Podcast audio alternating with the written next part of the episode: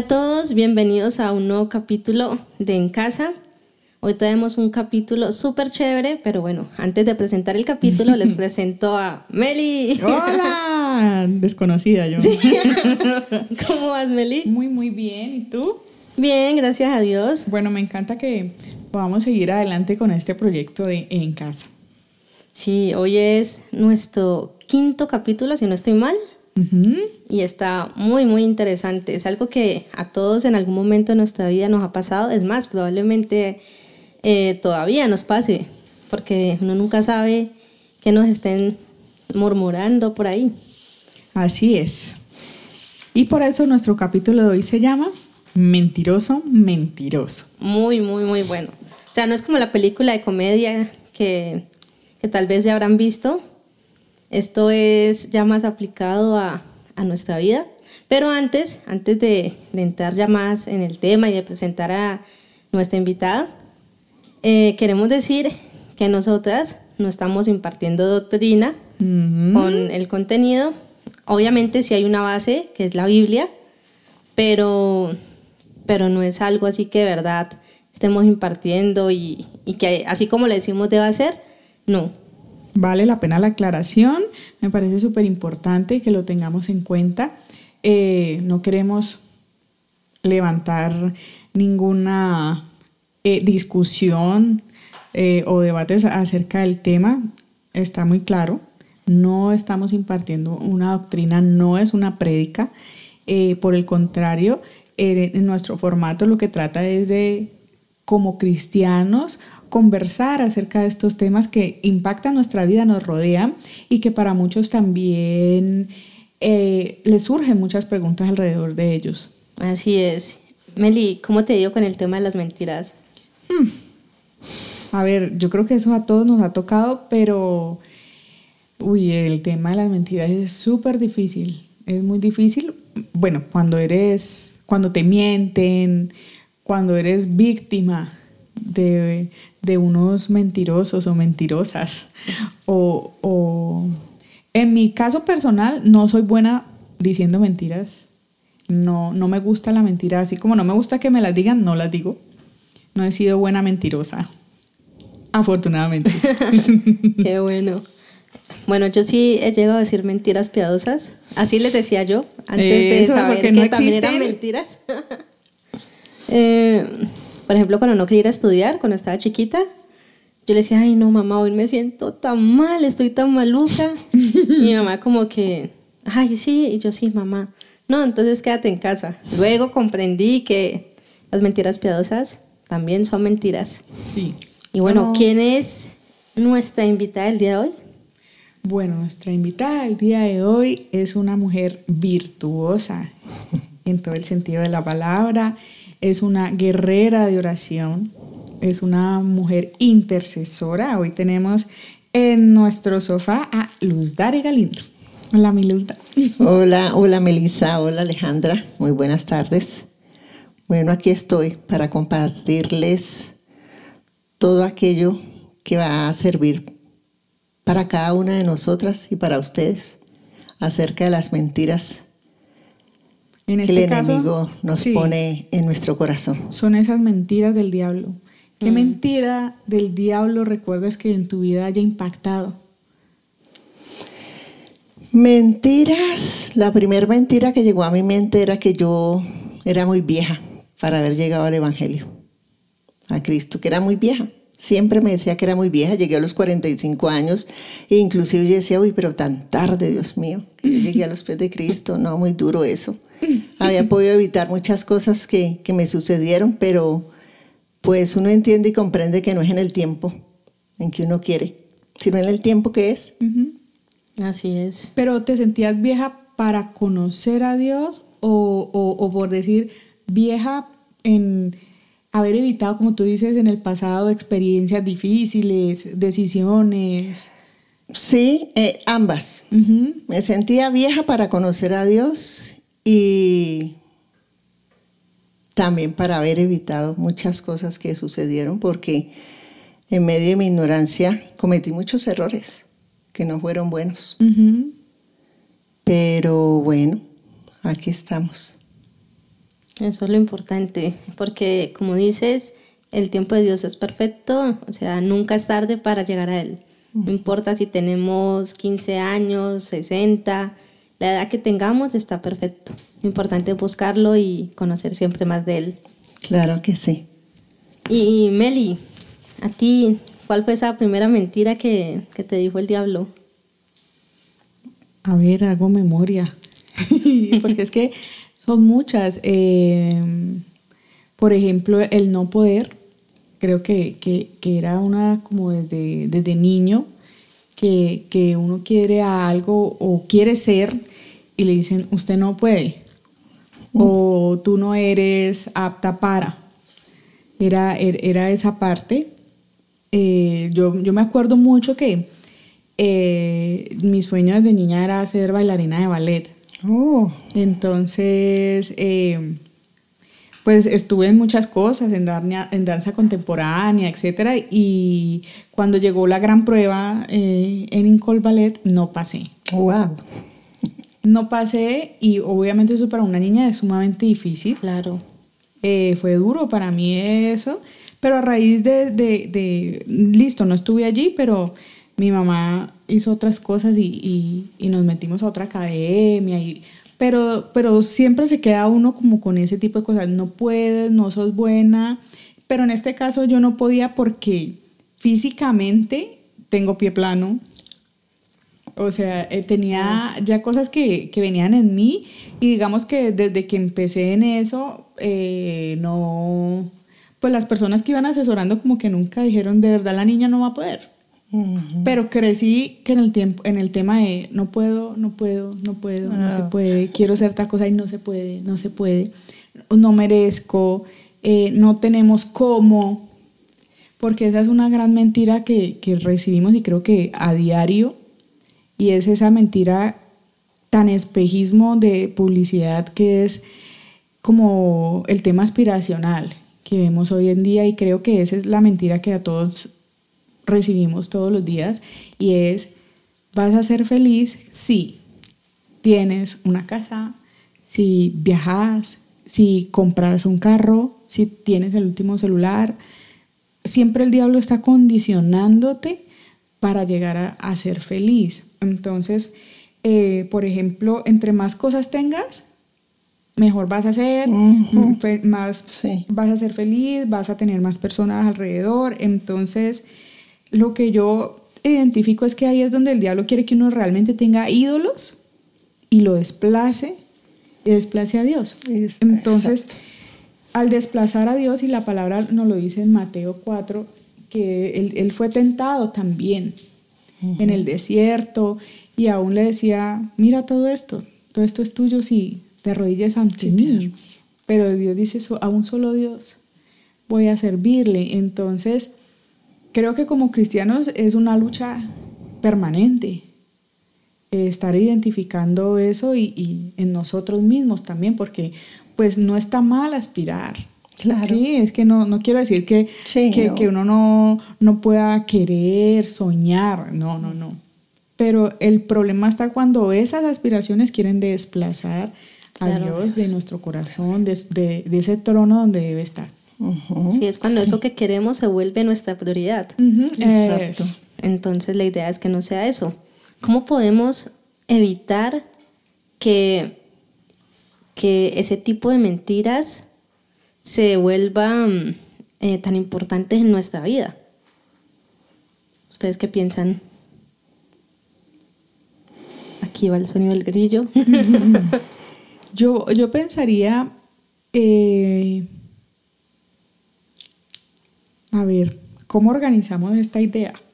Sí, porque es que, o sea, no es algo tan fácil. No. Porque es que, como decías tú, nos vamos condicionando a ciertas cosas y ya luego dejar que eso se vuelva importante es, es difícil. Yo me acuerdo que hay veces veía en redes, no sé si la llegaron a ver, que eh, si estoy en un yate no importaría si estoy llorando, algo así, o sea, como que dice, si hay dinero, para que no, lo demás no importa.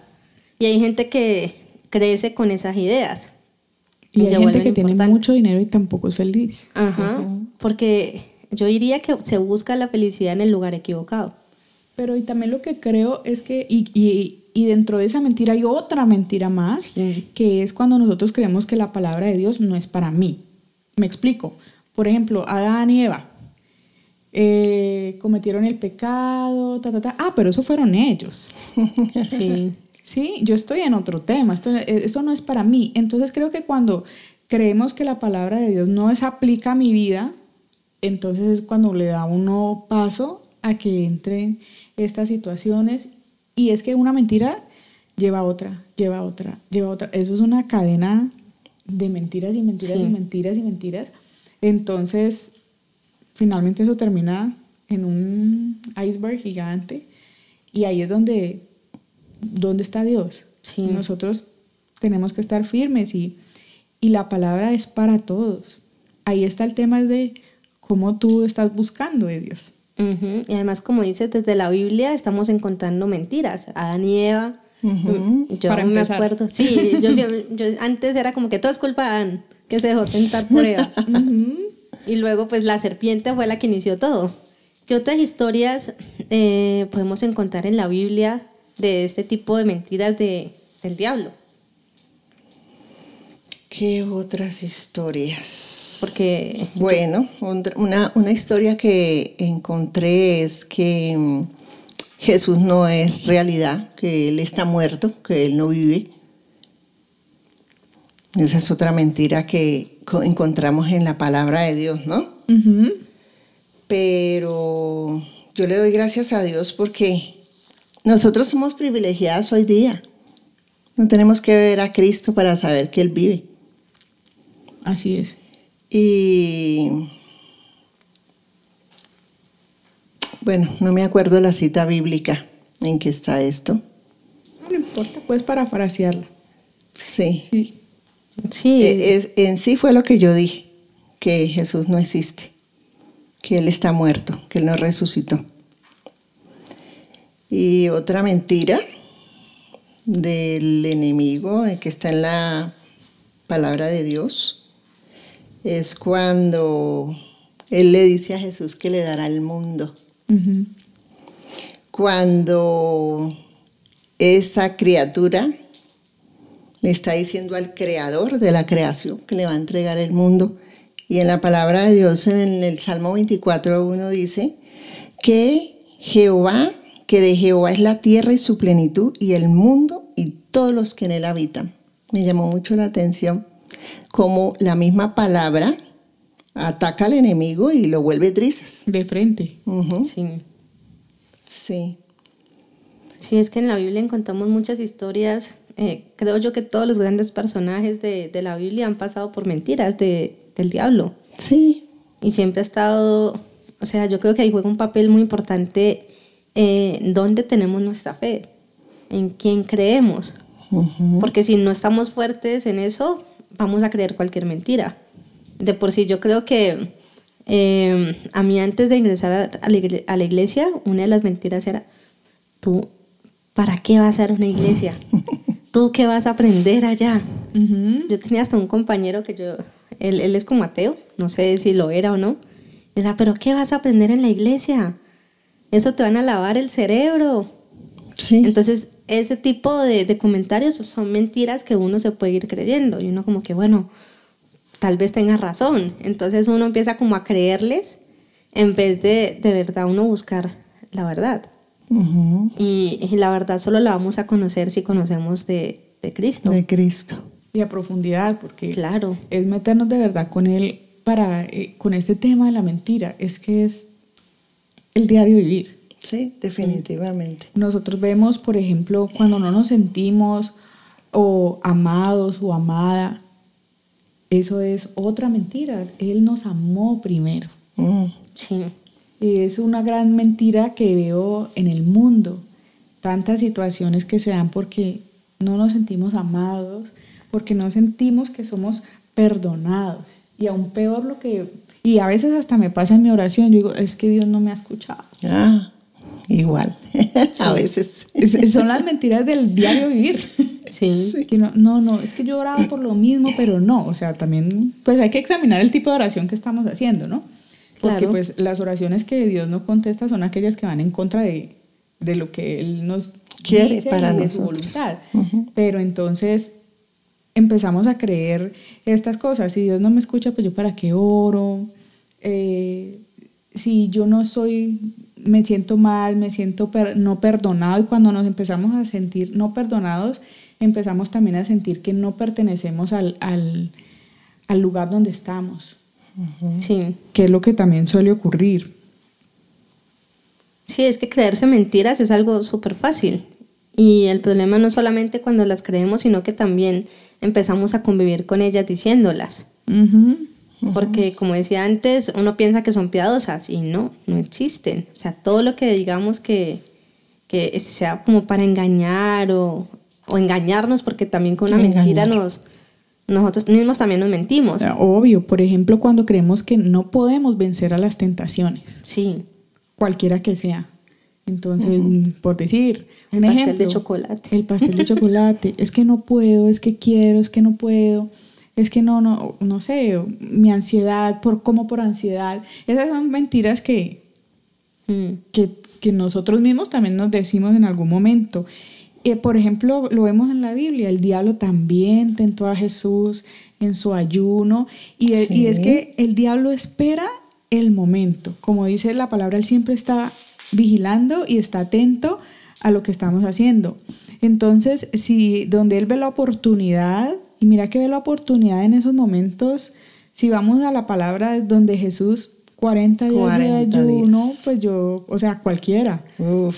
cualquiera creo que puede en su carne rendirse Ujú. y, y- y sucumbir a la tentación.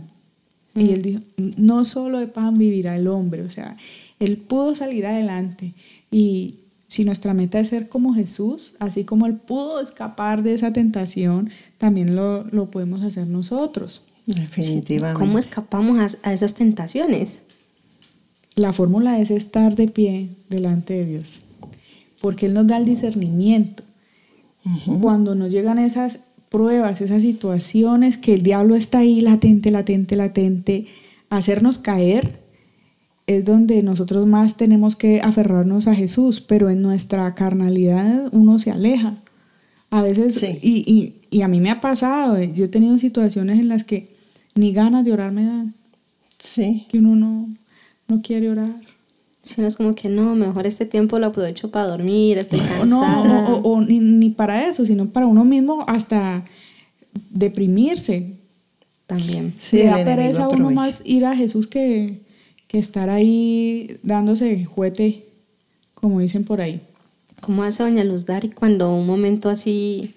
Bueno, Le cuando pasa. yo tengo muchos pensamientos negativos, tuve una vez un tiempo muchos pensamientos muy feos, pero yo encontré la solución en la palabra. Dios me dijo, piensa en todo lo bueno y puro, amable y perfecto y de buen nombre. Y me quedó esa palabra grabada en mi corazón desde hace muchísimos años, mientras que Dios sanaba mi corazón en esa área. Y volví y me llegan los pensamientos perversos. Y yo decía, uy, pero esto ni es bueno, ni es perfecto, ni es amable, Dios perdóneme. Y yo empecé a ministrarme con esa palabra. Yo creo que yo me ministré unos, unas tres semanas, porque quitar un pensamiento de la cabeza no es fácil. No, muy duro. Uno tiene que esguerriarla, porque la gente no, a lo mejor dicen, no, yo pienso hoy, pon ahí mismo yo digo y ya, se me quita esa mentira. Porque uno alimenta esos pensamientos. Y más las mujeres. Y más otras, mejor Tenemos una cualidad. Horrible. Entonces me dio la libertad el Señor, porque empecé más que todo, aquí con mis pensamientos no lo agradaba a Él, porque no los sacaba, gracias a Dios, por esta boca, pero sí me turbaba mucho mi mente. Porque en esa época mi esposo recién se había ido del hogar y se había ido con otra mujer. Entonces imaginen los pensamientos que yo tenía. No, y con Eran esa experiencia tan dura. fatales. Pero gracias a Dios salí, salí de esos pensamientos con la palabra de Dios. Sí. Y hoy día, pues yo lo hago igual. Llevo cautivo estos pensamientos a la obediencia en Cristo Jesús. Esto es una mentira del diablo y no le voy a creer.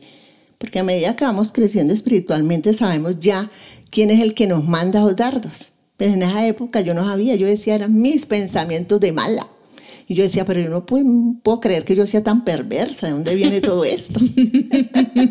no me identificaba en esa perversidad por más el dolor que tuviera. Pues yo no era capaz de ir a matar a alguien y sentía deseos de matar a esa mujer. Ajá. Cuando el culpable era él. Claro. ¿Entiendes? Pero ahí está, el, el- el diablo sigiloso estaba en medio de ese dolor. Que Él Tú aprovecha. estabas sintiendo en esa, en, en esa situación pertinente. Sí, Él aprovecha todas esas situaciones difíciles en nuestra vida para, para poner el dardo. Otra mentira por la cual eh, y estoy pues en ese proceso, en creerle a Dios que mi familia le va, va a llegar a los pies de Cristo. Porque pues yo a veces mm, veo todas estas situaciones y digo, ah, yo no vuelvo a orar por esta gente. No. Pero no, resulta que el Espíritu de Dios me pone a interceder. Y le digo, no, Señor, usted me dio una promesa que yo y mi familia le serviríamos a usted. Y usted me dio la convicción y la certeza de que esto iba a ser así y voy a seguir orando por esta familia. Sino que a veces uno con nuestros ojos ve una cosa y ahí mismo el enemigo aprovecha para meternos esa cantidad de confusiones en nuestra cabeza. Eso es verdad. Uno, una vez el- eh, aprendí como a descansar en, en esa parte, en el tema de familiar y eso, cuando entendí que uno ora, pero finalmente el Espíritu Santo es el que obra El que obra. en su tiempo. Porque a veces uno ora y ora y, y no ve, y no ve las cosas, Sí. no ve que llegue. Eh, eh, en mi caso particular, yo oraba mucho, eh, hacía a veces ayunos y como que no veía las cosas. Y cuando logré como descansar y dije, el Espíritu Santo es el que está allí.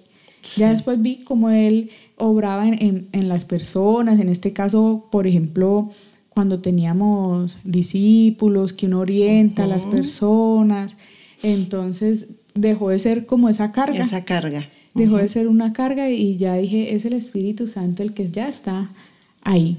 Sí. No significa que uno no, no, no deje pues de orar, pero, pero sí es descansar y no, no cargarse. agobiarse, Y mira sí. que he visto a nivel espiritual a veces se mueven también situaciones. He visto personas que eh, se ponen a orar por algo o por un ser que no, o una familia que de pronto no está en los pies del Señor o en los caminos de, de- de Jesús y empiezan a, a sentir cosas, sueños malos, pesadillas. Entonces la gente se asusta y también deja de orar. Sí. Sí. Se asustan, sienten temor porque dicen, no, mira, es que yo empecé a orar por tal cosa o situación y pesadillas, mm, me siento Ujú. Como espiritualmente el, el- el ambiente muy denso. Entonces, eh, son tácticas Son del tácticas del enemigo enemigo. para que también diga Desistas. desistir. Es que nos ve tan vulnerables que se aprovecha de esos momentos. Ujú. O sea, yo tuve una experiencia como en marzo, mi abuela le, le dio COVID y estuvo en UCI. Y, y un médico decía, es que ella no, no, no va a pasar. O sea, no hay probabilidad de que ella se salve. Porque es que aparte le encontraron otro diagnóstico que fue leucemia. Entonces, imagínate, leucemia, COVID. Uy, sí, un combo. Claro. Sí, entonces el médico dijo, no, nada que hacer. Y justo ese día fue mi hermana. Mi hermana, ella cree en Dios, pero ella no, no se congrega. Ujú. Y ella ese día fue, ella escuchó las palabras del médico y la respuesta de ella fue arrodillarse a orar. Y después de que ella terminó su oración le dijo, pues cuando mi abuela salga de aquí, usted va a ver el milagro y va a ver que Dios sí existe. Wow, qué lindo. Entonces, eso fue algo que a mí me conmovió mucho porque, o sea, el diablo usa también personas para, para atormentarte, pero Dios también está ahí obrando en ti. Y Dios también usa Claro. personas aún no convertidas para ayudarnos Sí, sí. y para Definitivamente. sacarnos. Es, es fue- maravilloso como, Eso como fue Él obra. difícil. O sea, para todos, y yo me acuerdo que una vez llamamos, Ujú. nos dijeron, ella está en crisis, es probable que toque intubar. Y mi abuela dijo, si van a hacer eso, no lo hagan, dejen que yo me muera. Entonces yo me puse a orar con mi mamá y mi hermana, cosa que, o sea, orar las tres, eso es Wow, rarísimo. Qué lindo. Oramos las tres Llamamos otra vez como a la medianoche nos dieron, ella está tranquila, ya está dormidita. No. Y ese día yo tuve un sueño que me dijo, en, en mi sueño me decía, ella va a estar bien, ella pronto va a salir de la clínica. Ujú. Y después de eso, la recuperación fue constante. Oh, Y hoy, gracias a Dios, está en la casa, el tratamiento, obviamente por el otro diagnóstico, pero ella está mucho mejor, ya camina, en un principio no podía caminar bien, ya estaba en vuela, Wow. regañarla. Toca estar encima. Sí. Pero entonces es importante tener nuestra fe clara, o sea, confiar en Él. Por ejemplo, lo que tú decías ahorita, Meli, es, es importante entregarle a Él las cosas. Después de que soltamos y tenemos la certeza de que en Él se va a poder, ahí se ve el milagro. Porque es que en la oración también, Ale, eh, y Luzda me puede decir, a veces nosotros oramos, decimos, entregamos la maleta, pero uno termina la oración y vuelve y Y la vuelve recoge. la carga. Sí. Vuelve y sale con su, con su costal. Ya no de la misma manera que al principio, pero vuelve y la carga uno. Como un poquito más liviana, pero ahí está, porque a mí me ha sucedido. Y eso que Luzda, ay, ella es, en oración, ella se para muy juiciosa. Sí, sí, Es sí. una intercesora. full Pero de igual manera, mm, todos tenemos que vivir estas situaciones porque cada día Dios quiere que crezcamos más en nuestra área espiritual. Y si Dios no permite que vivamos esto, ¿cómo vamos a crecer en esa área? Yo eso lo he entendido. Como cuando yo le digo, Señor, quiero crecer como una guerrera, quiero crecer en, en el ministerio de liberación. Y tenga saludari, porque Dios permite una y un- dos y tres cosas y cuatro difíciles en la vida de Ludari, pero es de la única manera que nosotros aprendemos. Y eh, ha llegado cuando tú pides eh, es- esa oración tan fuerte, alguna mentira frente al miedo. Me explico, digamos, miedo al, eh, en la liberación, miedo a alguna cosa que se venga de parte del enemigo, esos dardos. Miedo, mm, pues de pronto no, no, no, no, no, no, no, no, sí. no, yo Porque el miedo es otra miedo- mentira.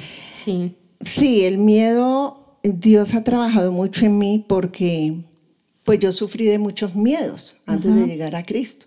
Eran unos, perdón, pánicos al brujo, porque a mí me hacían muchísima brujería. Mm. Pero el primero, lo primero que hizo Dios en un encuentro, cuando yo fui, fue quitarme el miedo, porque yo vivía paniqueada en mi vida por el miedo a la brujería y a los brujos. No digo que no he, no he sentido miedo por experiencias espirituales demoníacas que he experimentado, porque sí, uno es, es carne también, Sí. entonces las he sentido, pero eso no me ha apabullado, gracias a Dios, porque ahí siempre ha estado Dios en mi ayuda. Pero sí he sentido ataques durísimos, durísimos, pero ahí es donde yo me levanto en guerra, guerra, y veo la mano de Dios cómo quita de mí todo eso. Pero pues es de la única manera que se aprende, Sí, ¿sí? enfrentando a, a- a- a eso mismo. Sí. Yo a veces solía criticar a mi hija, ¿no? Porque mi hija me decía, yo le decía, hija, Dios no quiere que tú aprendas las cosas a los trancones, ni que te arranques las uñas. Mamá, pero es de la única manera que aprendo. Entonces, entendí que sí, uno crece así. Sí, eh, es- de cabeza ajena uno no aprende. Sí. Una pregunta, ¿cómo se prepara uno para vivir una guerra espiritual? ¿Cómo, cómo es ese proceso? Bueno, ese proceso primero es metiéndose en oración. Yo, por ejemplo, me preparo, yo le digo Señor, eh, mi vida espiritual está estancada. Lo primero que le digo. No me gusta estar así estancada. Quiero más.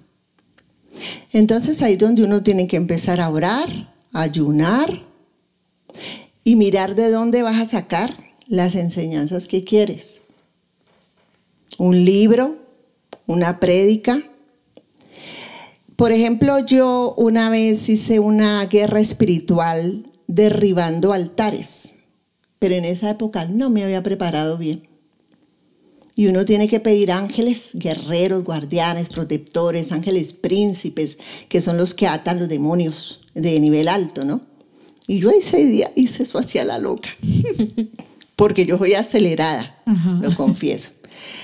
Y es, fue una experiencia tan dura. Yo estaba orando, intercediendo, porque pues a mí me atacan mucho, y a mi hija con brujería. Y yo sentí cómo entró una espada por mi hombro izquierdo y descansó al lado derecho de mi cintura. Me dejó paralizada. ¿Qué hice yo?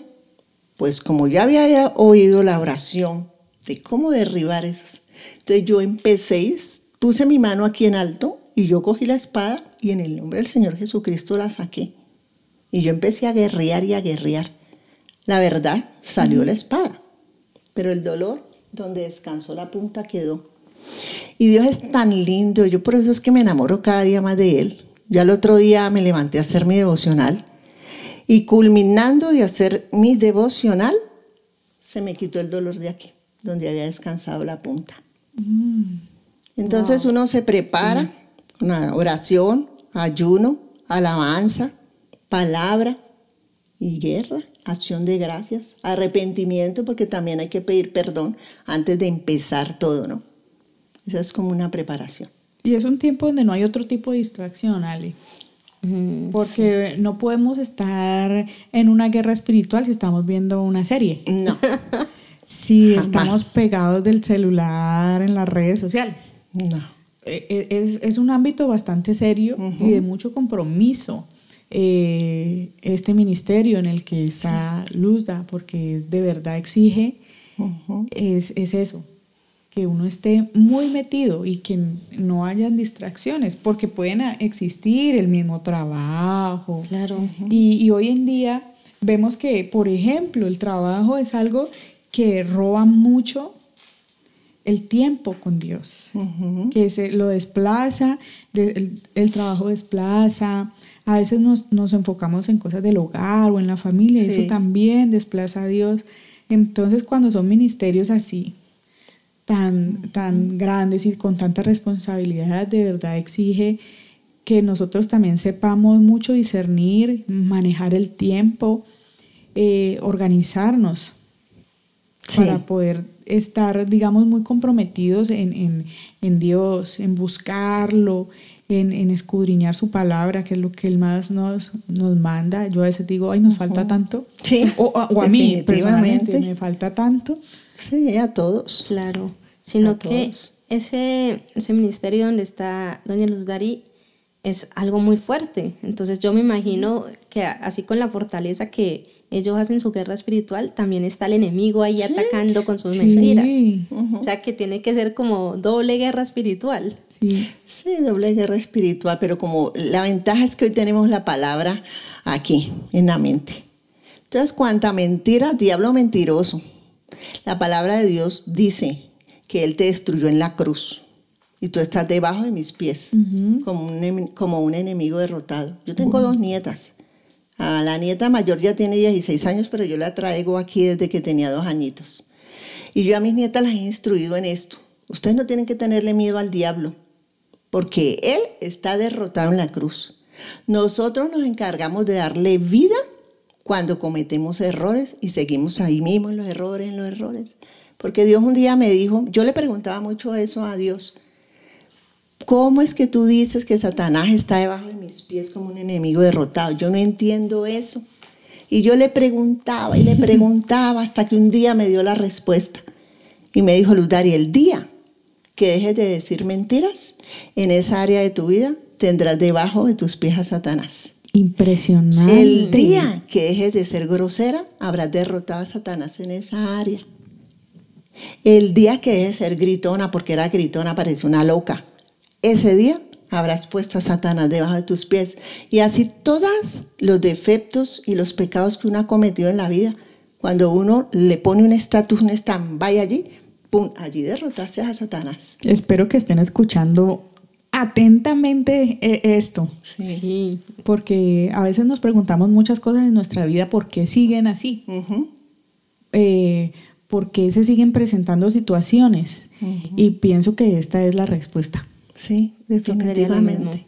Y la respuesta a todas estas mentiras es, si esas mentiras siguen rodeándonos nuestra vida, eh, de- sea una enfermedad, una situación, pues Él que ya está al destruido. enemigo. Él está Nosotros, derrotado, sí. pero nosotros somos los que damos, Exacto. abrimos puertas dando poder que no, no tiene.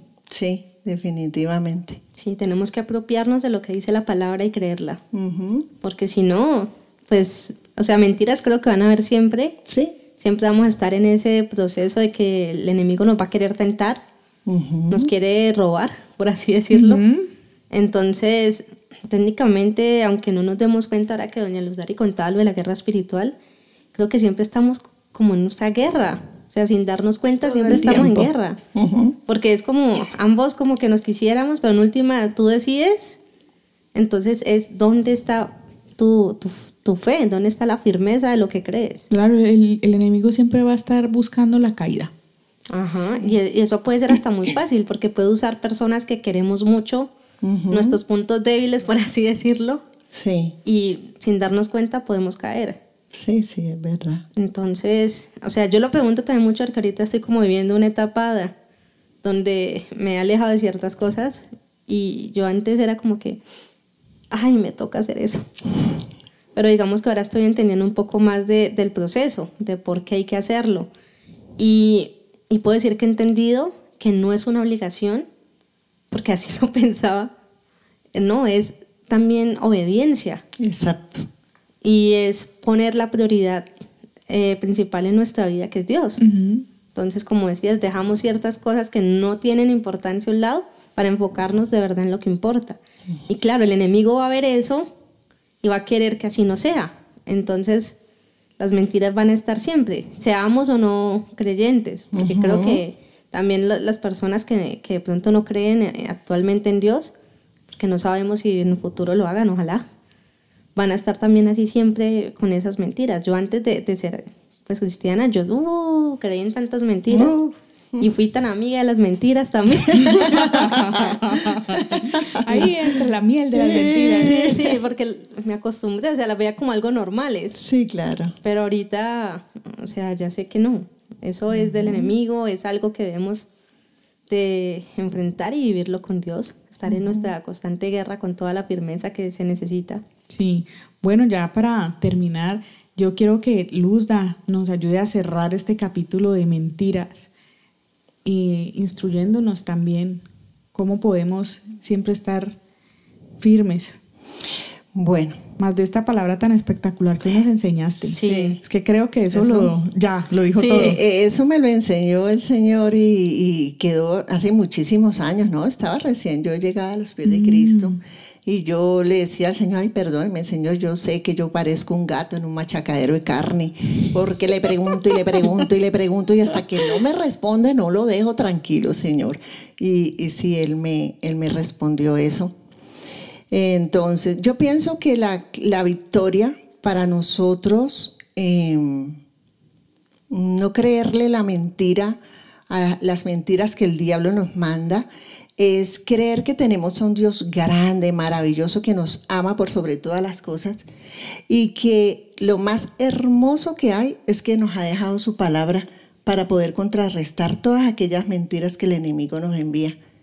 Yo, por ejemplo, mentiras me llegan todos los días Sí. pero yo lo contraataco con la palabra de Dios. Entonces yo pienso que no, en nuestro diario vivir, la victoria es esa, tomar esa espada que Dios nos ha dado, que es su palabra, y darle cuchillo a todas, A esas a mentiras todas que mentiras el enemigo nos envía a la mente y aún nuestra carne, porque nosotros tenemos que aprender a diferenciar las mentiras del diablo. El pastor una vez nos enseñó eso, las mentiras de Satanás, las mentiras de nuestra carne, Ujú. porque aún nosotros hemos vivido muchísimas cosas antes de llegar a los pies de Cristo. Y a veces nos llegan esas mentiras que yo decía, pero ¿por qué llegas tú a mí? Si yo ya le entregué a Cristo esto, ¿por qué vuelve a mí? Entonces yo empecé a identificar cuándo era la carne y cuando me llegaban los pensamientos diabólicos, maléficos, malísimos, yo sabía que eran de Satanás, porque yo no era así. No. Entonces nosotros tenemos que aprender a diferenciar cuáles son las mentiras del enemigo y cuáles son las mentiras de Ludari en la carne. Y todas, la victoria con la palabra de Dios. Así es. Sí. Muchas gracias, Luzda, por acompañarnos en esta tarde. Muy provechosa esta charla. Sí, la verdad, sí. Ok. Aleja, ¿tomó nota? Sí, Ya sabe, claro, ¿no? y además concluyendo como lo último que doña Luz Dare dijo, hay que tener muy en clara nuestra identidad Amén.